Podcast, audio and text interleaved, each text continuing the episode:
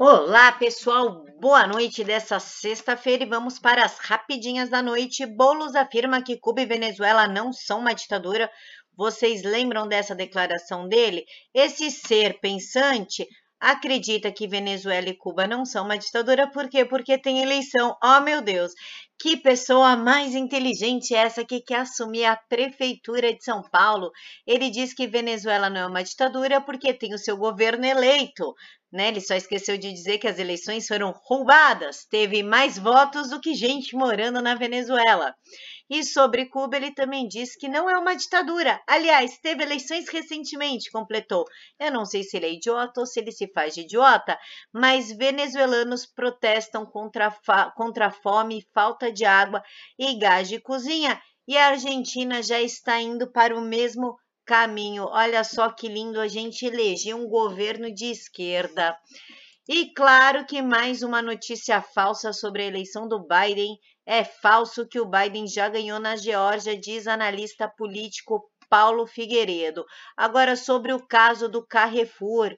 O Fux faz um minuto de silêncio por negro morto em supermercado. E aqui eu quero chamar a atenção de vocês para a palavra negro. Ele não é o silêncio por um homem morto em supermercado, não é o silêncio por um ser humano morto no supermercado, pela selvageria, pela falta de preparo. Não, não, é um negro.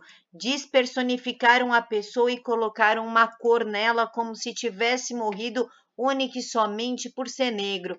Porém, a delegada do caso diz que não, não houve racismo e sim uma falta de preparo dos policiais uma brutalidade sem tamanho, nada justifica o que esses policiais fizeram, mas não, não foi racismo.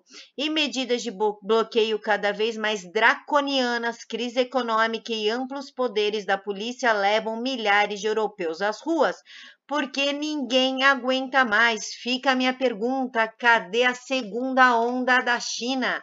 Europa com segunda onda, Brasil com segunda onda. Claro que é um vírus muito educado, politizado, democrático e deixou a gente fazer as eleições, deixou a gente votar, para agora voltar, falou: chega, não gosto de segundo turno, com a fraude nas urnas, desculpa, falei fraude, ops, com a brecha das urnas no supercomputador. Era para tudo ser decidido na primeira eleição, no primeiro turno. Não foi, então eu vou voltar, porque eu não gosto de segundo turno.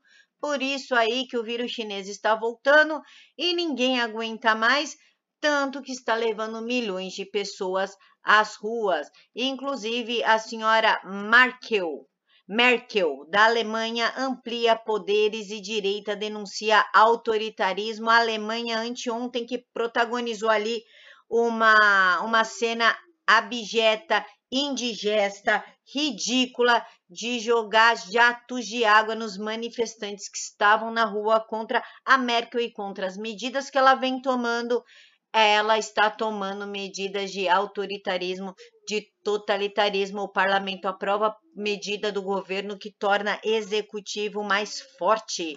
E por último, Teste, em teste na China, Coronavac é usada em menor escala. Sim, Coronavac é só para os brasileiros porque eles pensam que nós somos ratos de laboratório sem qualquer respeito por nós. Então, o João Dória, assim, o ditadória de São Paulo, acha que pode dar uma picadinha no seu braço, sendo que nem na China essa vacina está sendo efetivamente usado. Um milhão de voluntários receberam mais doses do imunizante da Sinopharm do que da Sinovac. E o João Dória, o Dita Dória, o calça apertada, o calça sufoca peru, quer colocar a Coronavac no seu braço. Que Deus tenha piedade do Brasil. Fiquem com Deus todos vocês. Tenham uma boa noite, um final de semana cheio de bênçãos.